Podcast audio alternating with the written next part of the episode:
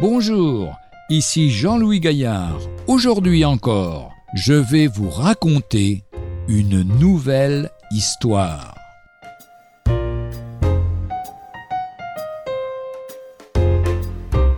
Marcher dans l'amour.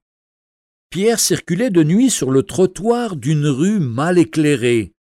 De loin, il remarqua une petite lumière qui se rapprochait.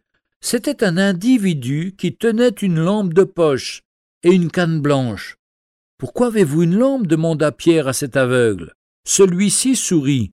J'ai une lumière pour que les autres puissent me voir. Je ne les vois pas mieux, mais je fais mon possible pour ne pas faire trébucher les autres. Cette anecdote illustre ce que devrait être la conduite d'un chrétien, une marche dans l'amour, m'appliquer à ne pas faire tomber mon frère, me garder de toute malveillance, médisance, mensonge à son sujet, m'abstenir même de ce qui me serait agréable pour ne pas blesser sa conscience. Cette attitude va de pair avec une marche dans la lumière de la révélation de Dieu. Premier épître de Jean chapitre 1 verset 7.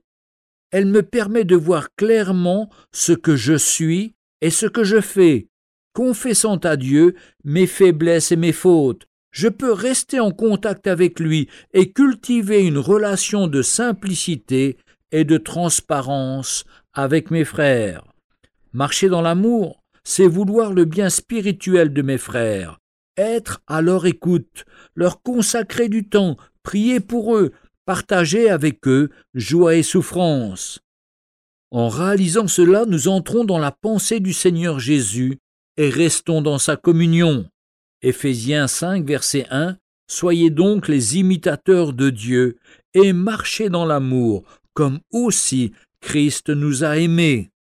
Romains 14, 15 nous dit Si à cause d'un aliment ton frère est attristé, tu ne marches plus selon l'amour.